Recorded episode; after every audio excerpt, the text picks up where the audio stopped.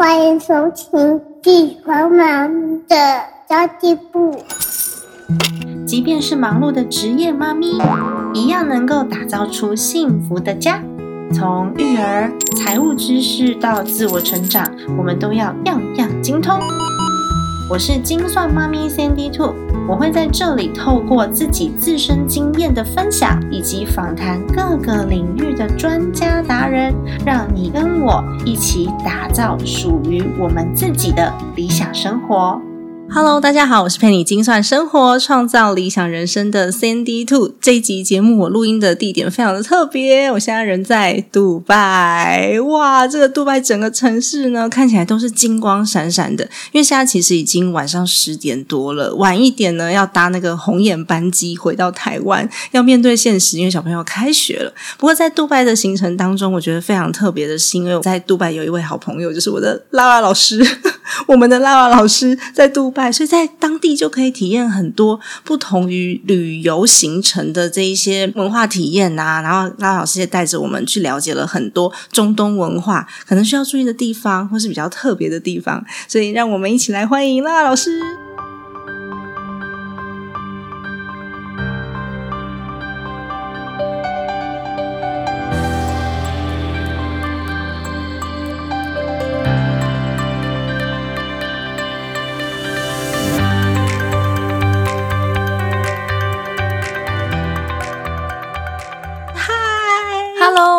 我是五岁都要懂的国际观 Lara，你真的很国际观呢。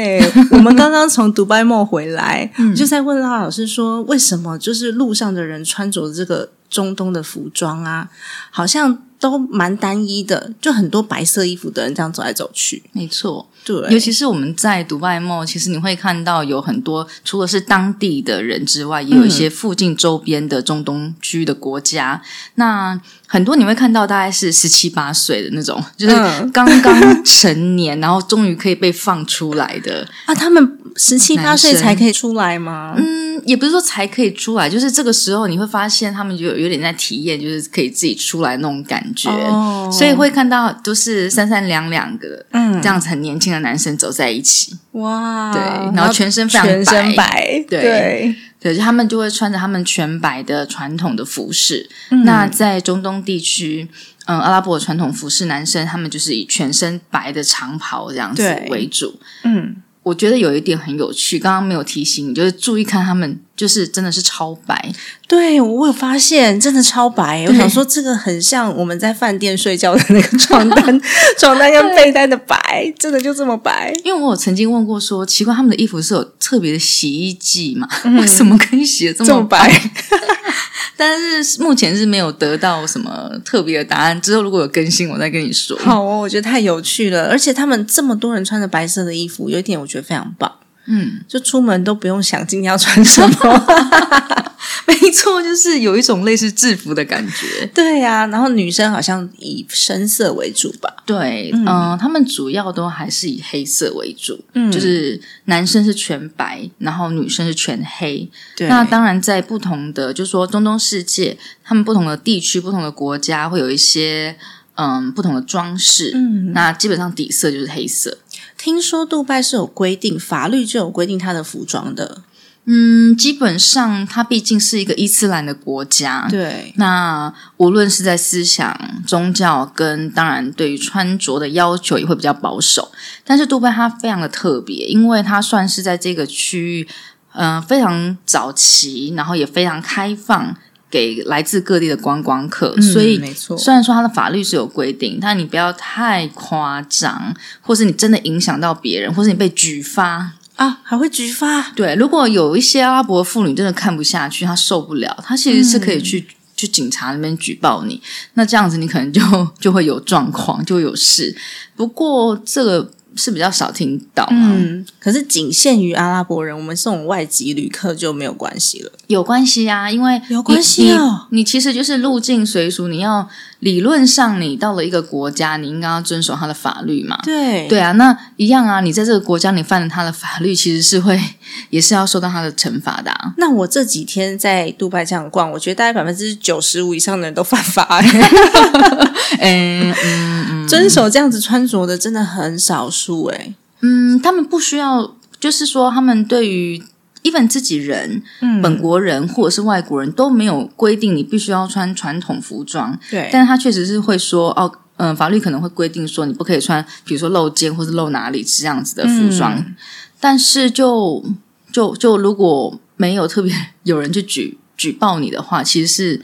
就不会有事了。其实我觉得也不用害怕，这边很多西方人，他们其实穿的就是非常的非常 low 性感，然后也是路上都看得到，海海边沙滩，然后游泳池都可以看到穿比基尼的。对啊，其实就连我自己有时候看到一些来自不同国家的女性的穿着，嗯，其实我会觉得他们蛮不尊重这边的文化啊。他们也许也不晓得啦。嗯，这么热的国家，说实在的，衣服穿在身上，对，但是你也不用穿一个就是内衣外穿，然后那个热裤就是。屁股露一半，短到不行的那种。对，因为有一些他们真的很多是会这样穿，嗯，所以我觉得这个就是有点太过过 over 了。嗯，也许是也不了解当地的文化，就把自己当成一个旅客。嗯，hope so。但是我觉得我们去到任何国家，如果可以的话，还是认识一下。对对对，就是尊重。对，不过也不用吓大家，因为其实在这里，我觉得那这两天下来是蛮轻松的。就是当成一般的旅游，然后我们来认识一下中东的神秘面纱。没错，中东真的是台湾人比较少会拜访的国家，嗯所以我那时候刚来的时候，我也想说，哎，我会不会有需要戴头巾啊什么？可是其实真的都没有，就是你一般你在台湾怎么穿，你在这边就怎么穿。但我很想要请教拉老师，是更有趣的部分，就是中东这边，不要不要说中东好了，杜拜这边好了，缩小范围，他对孩子的教育上面是不是有跟我们比较不同的？呃，比较特别之处，因为我我听你说，你小朋友在这里啊，有两百多所的国际小学，然后每一所学校里面几乎都是非常 diversity，就是很多元，非常多的来自各个不同国家的人，是。甚至阿富汗、瑞典跟英国人，嗯，等等会混在一起，嗯，我觉得蛮特别的，所以也想要请教拉老师，为什么会想要让孩子在这边受教育？嗯，其实我们在来之前也对这边的教育状况真的是完全不了解。那来了之后就发现说，在杜拜这个地方，嗯，有将近两百所的学校，而且他们都是国际学校。那看你是要 A level 就是英制的，还是你是要 IB 就是美制的啊，或者是你是欧走欧洲系统的，像我们家就是走欧洲系统。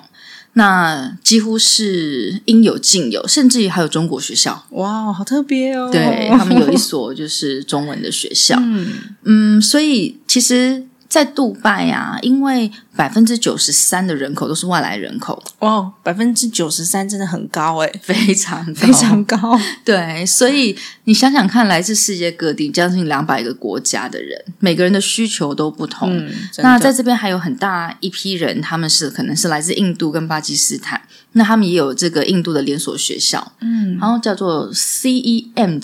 如果我没有记错的话，Sham 对，那他们也有非常多家的连锁，所以每所学校其实都有各自的特色。那基本上来到这边，只要你愿意把学习的语言设定为英文，你一定有学校可以念。对我有发现，就是我不管去到哪里，好像大家讲的都不是阿拉伯文，对，大部分人讲的是英文。对，就是再一次呼应，我觉得这个就是全方面，整个国家它就是以一个非常开放。嗯，然后就是要吸引外来的人在这边可能进行投资，然后或是留下来消费，这样子的一个地方。所以它的通用语言其实是英文，真的。对，那即使英文很好用了，是，即使是在官方。你也都可以看到，就是英文跟阿拉伯文它是并行的。并行的。对。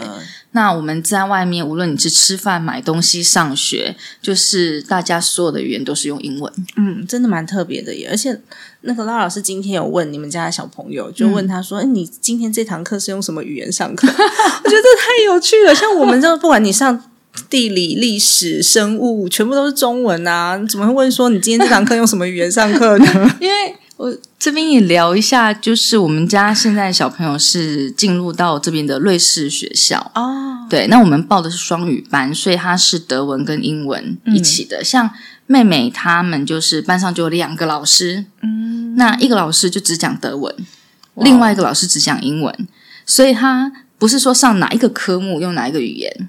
他而是就是哪一个老师教是吗？对，哪一个老师现在主讲，他就是讲那个语言。对，但是你同样，我们现在假设我们现在都在讲讲什么呢？讲我们现在在讲跟水有关的的的知识，好了。对，那现在就是呃，可能现在今天主讲者是讲英文的那位老师，那我现在有问题想提问，可是我是对另外一位老师提问，我同样的 topic，同样的内容，同样的这个时间，我得到的回应。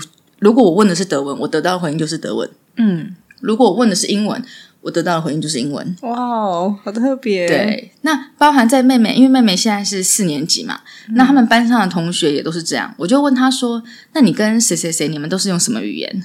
然后他就会说：“哦，我跟谁是用英文，我跟谁是用德文。那阿拉伯文呢？阿拉伯文在他们的所有的杜拜的学校，无论你是什么制度的。”都规定一定要学阿拉伯文，对对。可是他们一个礼拜大概有四堂课，但是因为大家也都知道这个语言它并不是用来学习用的，所以嗯，它会被当成是一个比较轻松的第二外语的语言。对，那基本上就是让孩子哎多多少少学一些单字，然后但他们每一个人都会唱唱他们的国歌。好有趣！我记得你有一篇 po 文是讲说他们球赛还会就站起来唱国歌，对，就是球赛啊，然后看电影，在外面看电影都会有对，跟我们以前台湾是一样的。我不知道听众朋友的年纪，不过我们小时候台湾，对我们小时候是要立正敬礼的。看电影的时候是要先站起来唱完国歌，然后才能看电影。有人参与到我们的这一趴。对，我儿子也觉得很有趣吧。对，不过刚刚讲到，就是说我女儿四年级，他们是两个老师，嗯，但是像儿子是七年级了嘛，那他这边现在就是说早上是会有两堂课都是德文，然后其他的课他可能就会跟其他部门的学生一起上课，那他们就是用英文上课。哦，对，就就已经到了有点类似是选课的概念，所以他们要跑堂的。哦，跟大学是一样的，跟大学一样，真的蛮有趣的耶！你用什么语言上课？嗯，这是什么问题？所以这边的孩子其实平均都会两种到三种语言以上。嗯，我觉得两种是肯定的，因为有一个一定是英文的母语跟英文，没错，没错，所以就两种。然后第三种语言，也许同学们来自不同国家，还会跟同学们一起学习。对，不过我发现就是国际学校的小孩，无论他是哪一个学校，好像都。都会很容易讲英文，嗯，因为比起来，就 他们发现英文是最简单跟最通用的，真的。那你会觉得这些孩子们他们在看待事情的眼光，或是他们在看待事情的角度会比较多元化吗？嗯，我觉得至少他们蛮早就开始接触不同的文化，嗯，就像我们。这哥哥的班上，就是会有不同国籍，那这些国籍就很神奇，可能会有刚刚讲到什么阿富汗，对，阿富汗实在是太妙了，我听到的时候我也吓一跳。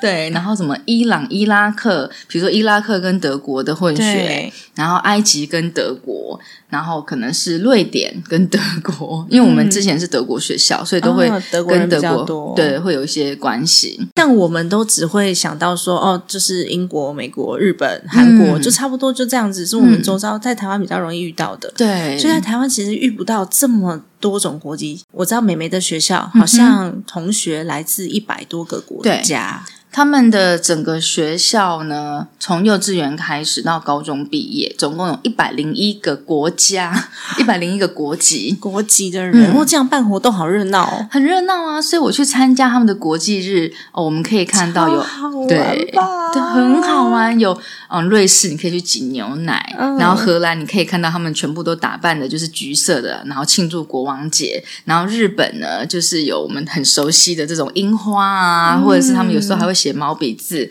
然后还有好玩了。对，然后还有什么呢？我觉得更好玩的是有，嗯，比如说乌兹别克斯坦，应该对，连名字都念不太出来了。哈萨克，嗯，然后甚至于，嗯，其实我印象最深的反而是巴勒斯坦。为什么是巴勒斯坦？因为，嗯，你知道有两个。国家名字很近，一个叫做 Pakistan，在巴基斯坦，嗯，它是在印度的旁边。对，另外一个叫做 Palestine，就是巴勒斯坦。那它在哪里呢？你要不要猜猜看？它在哪里？巴勒斯坦、非洲吗？我乱猜，真的是随便乱猜。我跟你说，没有什么地理概念，很多人都不会知道，因为它是一个不被承认的国家。有没有？有没有感觉很熟悉？不被承认，互相抱着取暖，这个即视感。嗯，但是我如果讲另外一个国家名字，你一定知道。嗯。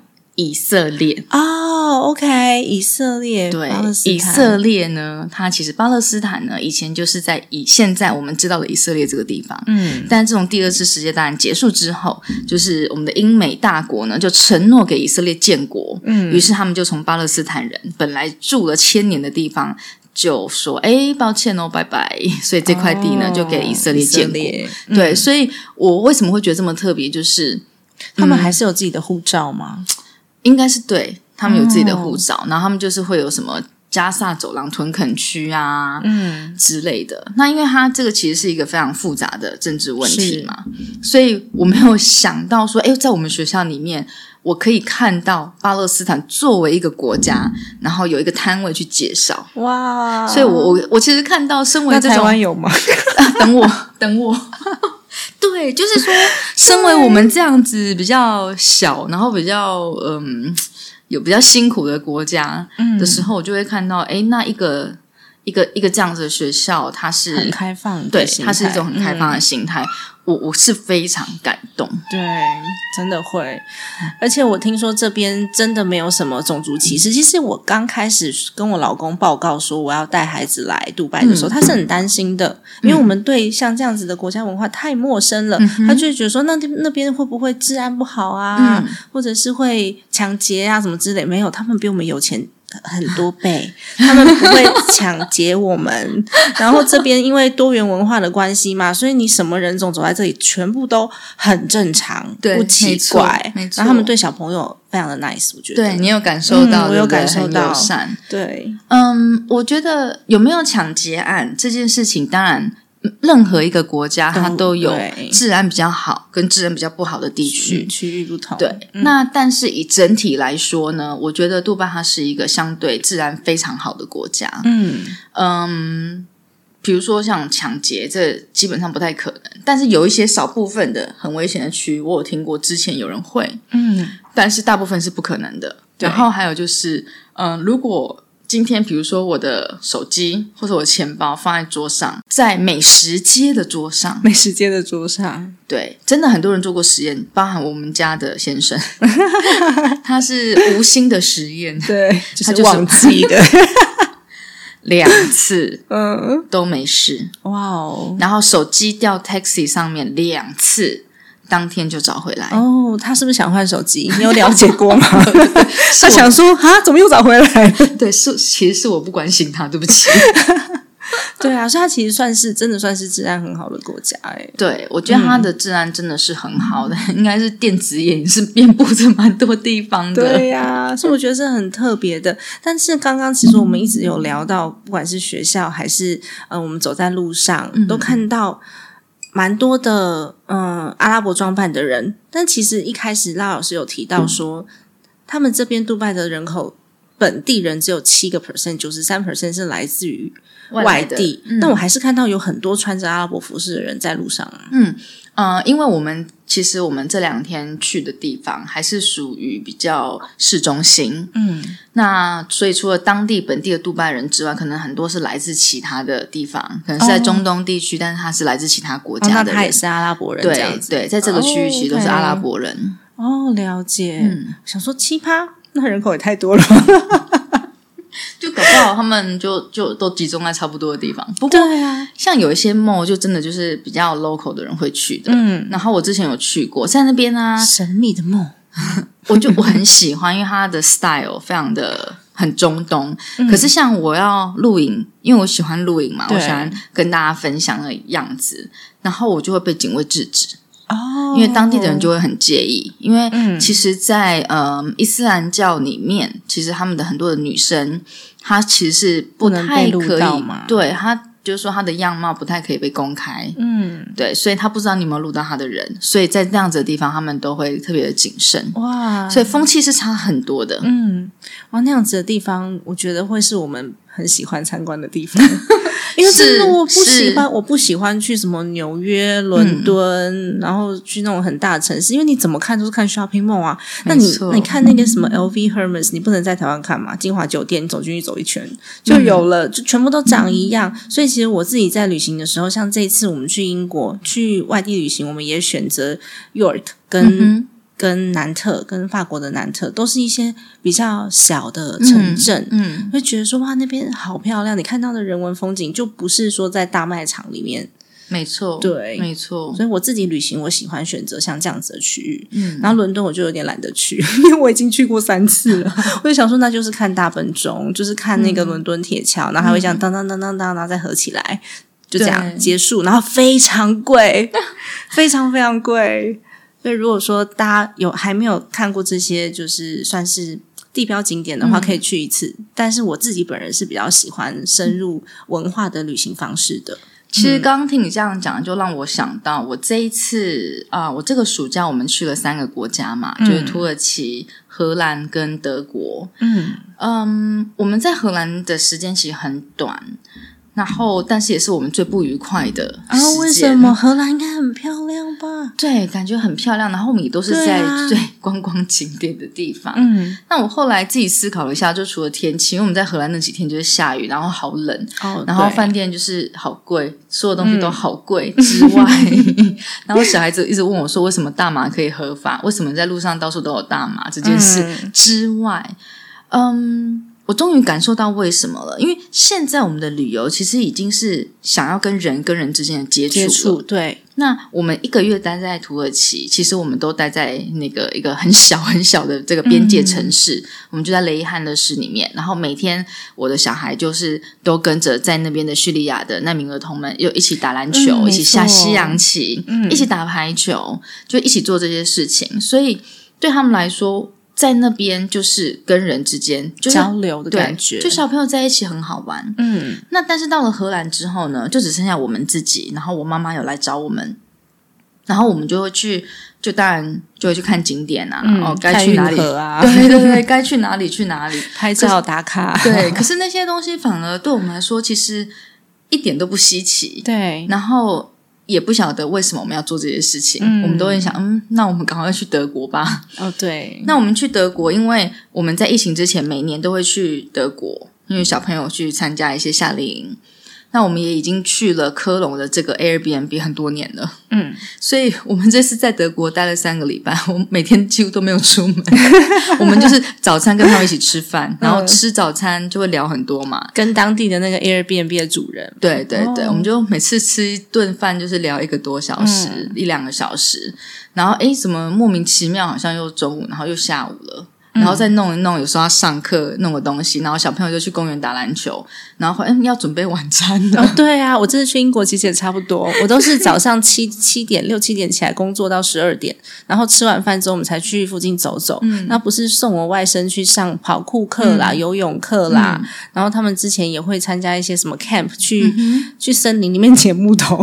对对，就是这种啊，然后非常如清哦，还有上画画课，因为暑假了嘛，然后假日。放假的时候，六日才会去稍微远一点的地方，像是威尔斯或者是其他的城市去玩，然后也都是两天或者是当天来回。那我觉得像这样子的生活也还蛮惬意的，因为我们接触到非常多在当地生活的人。当然，英国人其实他们比较难打入他的文化，他不不太跟外来人种交流的，这有可能跟杜拜的差异是很大的。嗯，因为我们算是人种嘛，不是物种，人。人。种，人种没错，人种。OK，那比较少跟外来交流，然后他们嗯，表面上面他是会跟你好好的打招呼，可是你深入去跟他聊天的时候，其实是聊不进，就是聊不进同一个。频率的，嗯，对，所以我其实，在那边大部分交流的是外来的移民去到那里生活的，是，但它也是一种生活形态，没错，也跟台湾很不一样，想法上面啊，还有他们在意的东西，然后还有啊，当地的物价、当地的税金、当地的房价，我觉得这都是我还蛮喜欢聊的事情。我觉得这样子反而能让我的眼界更开阔，而不是我只是去了这个景点打卡，因为我完全不了解这个地方，我不了解这个文化，然后我不了解他们是怎么生活的，我甚至不了解他们是怎么想的。嗯哼，对，所以我不喜欢那种打卡行程，我也不太参加旅行团。对，嗯，哎，我好像从来没有参加过旅行团。哦，我小时候有，长大之后就没有了。我，哦，我小时候可能是很小，第一次去泰国就跟我妈参加过，然后再来就没有参加过。对，不过就像你刚刚讲的，没有错。像我是蛮幸运的，因为我们的 Airbnb 的的房东他们本身是蛮有自己的社交群，嗯，然后他们这一群，因为他们很特别，他们是以前是嬉皮，对，他们是 hippies。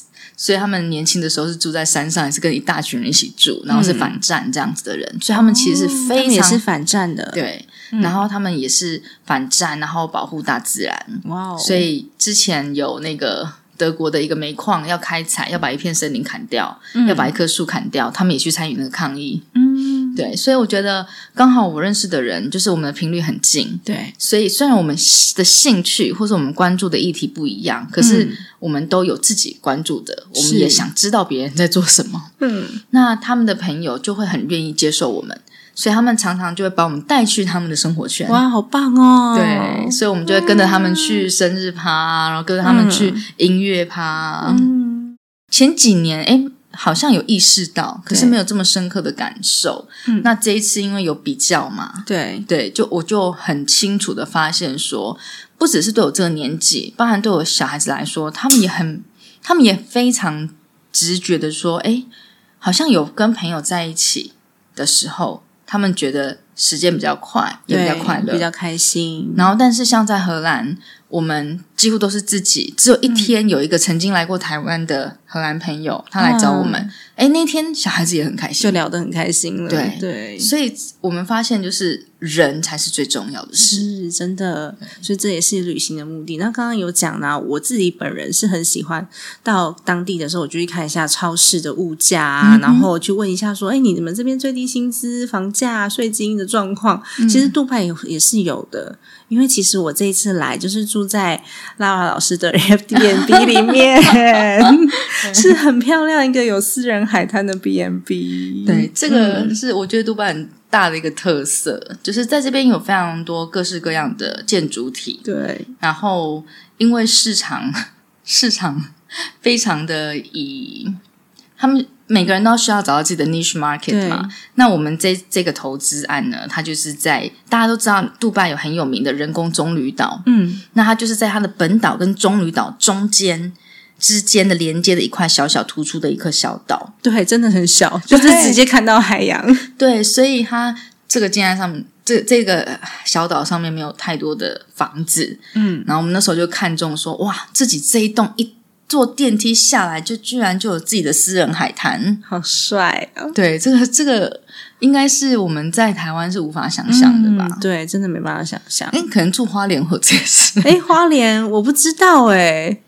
对啊，有不太清楚，有可能。但是台北，我们是，我们都以前都住台北，都市北，都是都市人。其实真的没有这种感受过，我觉得很特别。不过呢，我最主要的是，我想要跟大家聊聊，是你如果你想要有自己。想要做的事业，像拉老师就在资助难民嘛，然后资助像这次是资助泥土泥土学校，对，来盖学校，是因为我们都有自己很固定的收入跟我们投资的方式。是，那你这次选择在杜拜投资房地产，然后好像已经不止一间了，好多间了。然后呢，对我就觉得它是一个。就是它是一个对金钱来说比较有智慧的运用方式，真的。因为我自己也不会选择去买那种很贵重的东西，我只要有钱，我就是把它。我很爱存钱，嗯，我们不是说真的很很多有钱，然后就是土豪，不是这种，我们是很爱存钱，然后把钱拿去购入可以让自己持续有现金流的资产。对啊，像我觉得我们这两天，因为毕竟。杜拜就是以奢华为为出名嘛，对。那很多人来这边可能会想说啊，要买一些精品啊，但是我们两个人对这些东西完全一概不感，无感。我们去逛 shopping mall 只是因为它里面可能有个展览，对，或者是水族馆很漂亮。我就说我身上最贵的就是我的水晶了，再就没有那上衣就是一件十块欧元打折时候买的。对啊，所以我觉得我们重视什么，就会得到得到什么。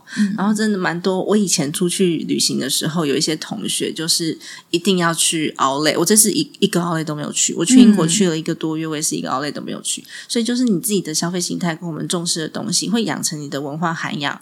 或者是 金钱的累积速度 是真的，所以我其实是蛮想跟大家分享这一点的。不，不是说我们出去就一定要花大钱买东西，像拉老师赚的钱，还有部分投资，然后部分真的都是拿去帮助我们这次资助的这个呃叙利亚的难民营。对，我也想要跟你聊聊这个部分呢。嗯嗯，其实我觉得我我是一个很幸运的人，嗯，就是。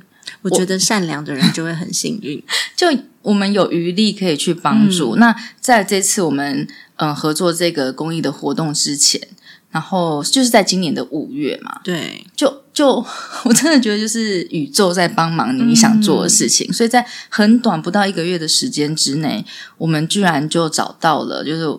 我的好朋友们，还有就是我的家长们，诶，大家也可能这几年都看到我在做的事情，所以就会比较信任我。那我们很快的就筹到了为第一间泥土学校，然后他们一年的费用。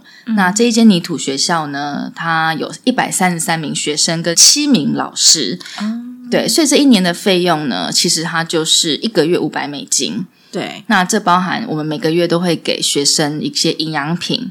然后还有他们上课所需要的一些教材，以及呢，这七位老师每一个月每一个人会有五十美金，也就是大概一千五台币左右的这个薪水。一千五真的很少，而且拉老师刚刚有讲到那个营养品，不是说我们买维他命给这些孩子，不是，就只是买牛奶。对，因为我想到最近我妈就是在荷兰有带那个 O P C 过来给我们喝，然后我不知道你们知道，我知道 O P C 一瓶不是很贵，可能要三四千块。这样对，所以我们讲的都不是这种营养品，真的就是一瓶牛奶，一颗苹果。嗯，真的，我们那天就是他们有传访问那个十岁小朋友的，他叫做马木。他说：“马木，你最近最开心的是什么？”他说：“我吃到水果了。”哇！他说：“你在哪里吃到？”他说：“我在学校吃到，就是我们给的那一颗苹果。”对啊，可是对他来说，他就是一个。啊，很很好的体验，对，就是哇，我就像我们小时候，可能我不知道，小时候金沙巧克力对我来说是比较贵的，对，我想，哎，我这次我有钱买金沙，这样子，就是有那种感受。那对啊，所以我们现在就是这一年，我们从今年的五月到明年的五月，至少我们可以保证他们可以至少安心的上学，然后老师就可以好好的备课，嗯，因为他们要。准备一到六年级的孩，一到六年级的孩子们的从学，嗯，数学啊，英文啊，然后这样子一些，当然还有就是阿拉伯文这样的一些科目。接下来我觉得基本的东西我们稳定了，所以刚好这次也趁着佑佑的五岁生日，就是沾沾他的光，然后。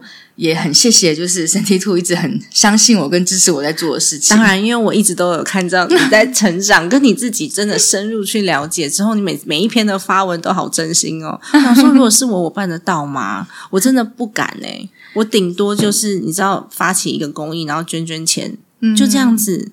我甚至连自己下去。执行就是做事都没有，因为小朋友现在年纪比较小，对他又是疫情前出生的孩子，不然其实我蛮想带孩子实际去参与这些公益活动，但我真的不敢飞去土耳其，去飞去难民营，我没有这个勇气，我就一直很佩服有在 follow，然后就会很很信任那老师。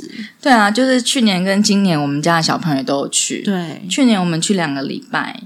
那今年呢，就去了一个月，所以我就说，哎，我其实，其实我我很我很开心，哎，我本来想说很爽，可这样会有点不礼貌，而且没有热水可以洗澡，对，就是今年有，去年没有。然后他们就是天天就跟这些孩子们就是在一起，像去年暑假去完之后，因为后来我自己有再去，没有带小朋友去，他们要上学，然后那边的小孩子就会一直问我说，Where is Marcus？Where is Marcus？就是我儿子在哪里？这样子。那今年去，他们又打篮球啊，然后下棋啊，反正就我觉得所有的小朋友都一样啊，然后玩鬼抓人啊，然后就打来打去，好 开心哦。对啊，所以嗯，有时候我觉得，但太小会有很多很多的忧虑跟担心。嗯，但是其实也不用到成年才能开始做。对，那我女儿九岁，我儿子刚满十二岁。其实我们在做的事情是可以让他们看得到的。嗯，那我觉得很重要的有一点就是，我这边也想要借机就是提出来给大家，嗯，一个想法。当我们在说做公益的时候，尤其是带着小朋友一起做公益的时候，嗯，很重要的一点，尤其是你对象是人的话，目的是什么？对，目的是什么？还有，我们没有比他们更优越，真的没有。我去年不是我们募资给叙利亚的妇女嘛？我那时候就一直想着，如果我是他，我办得到吗？我有办法在那个环境下生活吗？对我有办法存活下来？不要说生活，办法存活下来嘛？嗯，如果没有的话，我凭什么现在就是用一个高的姿态说啊，我要我要资助你？没真的，所以都是算是互相学习。没错，没错，所以就是。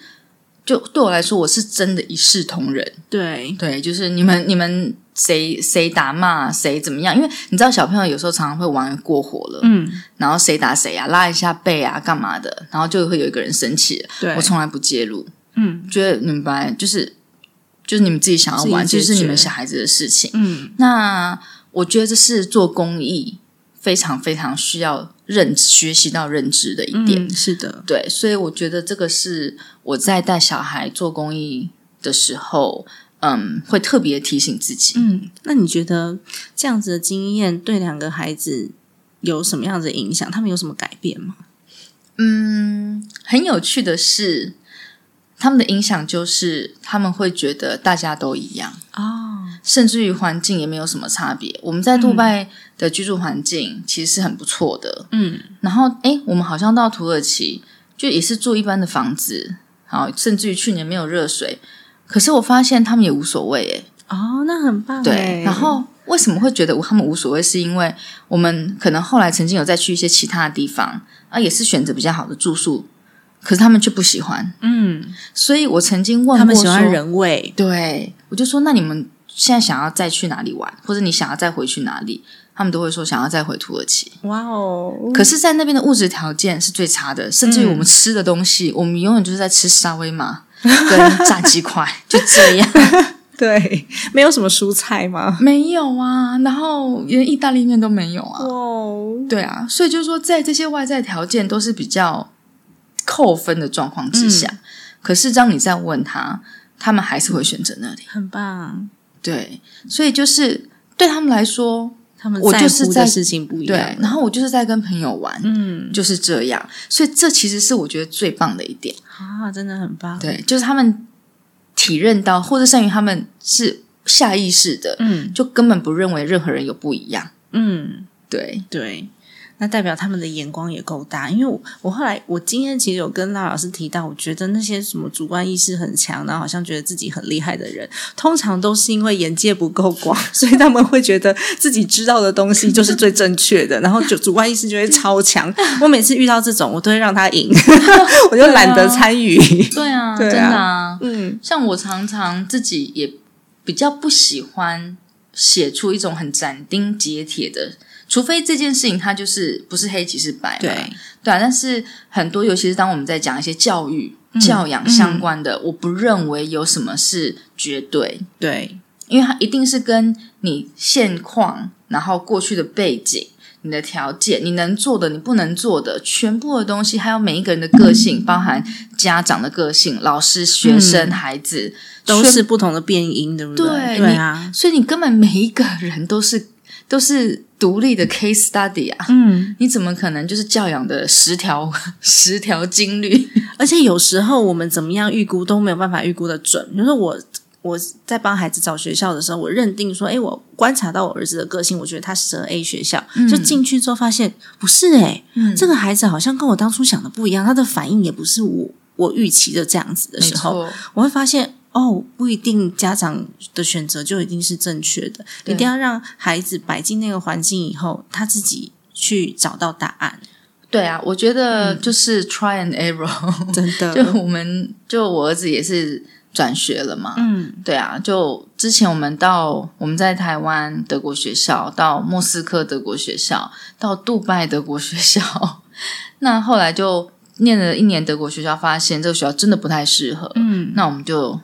在经过好几个月的考虑、思考，还是决定再尝试一次。嗯，对啊，还是要找到最适合的位置吧。对啊，我真的觉得两个孩子很厉害，他们可以 travel 这么多地方。我们家的外两个外甥在英国也是，他们换了三个学校。然后这一次呢，爸爸妈妈就是承诺他们。不会再换学校了，因为他们觉得他们都交不到朋友。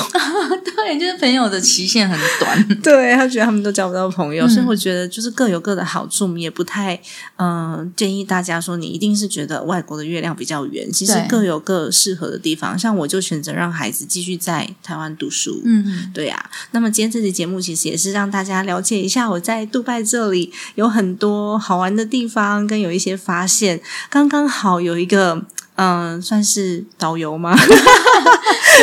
有一个在地导游，可以让我们知道在地不管是文化还是教育上面，到底有哪一些差别。尤其是教育，我觉得不在这边生活的人是非常难深入去了解的。你查资料是查不到的，这个是查不到，真的查不到，真的是查不到的。所以很荣幸今天可以邀请到拉尔老师。那我们的募资专案呢，就是泥土学校的募资专案，目前的达标率是百分之五十以上了，嗯嗯，超过百分之五十了。所以希望大家也可以多多支持。我们这一次的公益专案喽。再说明一下，那个我们的泥土学校二，那这次呢，我们合作的公益专案就是要来支持这位第二间泥土学校，叫做春天之歌。嗯，它有两百六十名孩子跟十五位老师，比第一间学校大一点，对，几乎是大一倍了。嗯，对。那我们这次并没有想说一下子就要资助到他们全部，所以我们想说先求有一个开始。对，那我们的目标金额是六万。万块钱台币，那这六万块钱台币会用来作为这十五位老师每一个人一个月三百块钱台币的一个补助薪水补助。可他们原先是有薪水的吗？没有，他们全部就是零，所以等于是他们全部的薪水了。对，没错。但是说真的，这十五位老师自己也都是难民啊。对啊，自己家里每一个人不都是五六个孩子？嗯，但在这么艰苦的情况之下，他们还是愿意奉献自己。哎，你说他们，你可以说他没事做，可是他在那边生活的很辛苦，肚子也很饿，没错，很很困难，然后还要去备课，还要去教课，当过老师的都懂，所以真的要。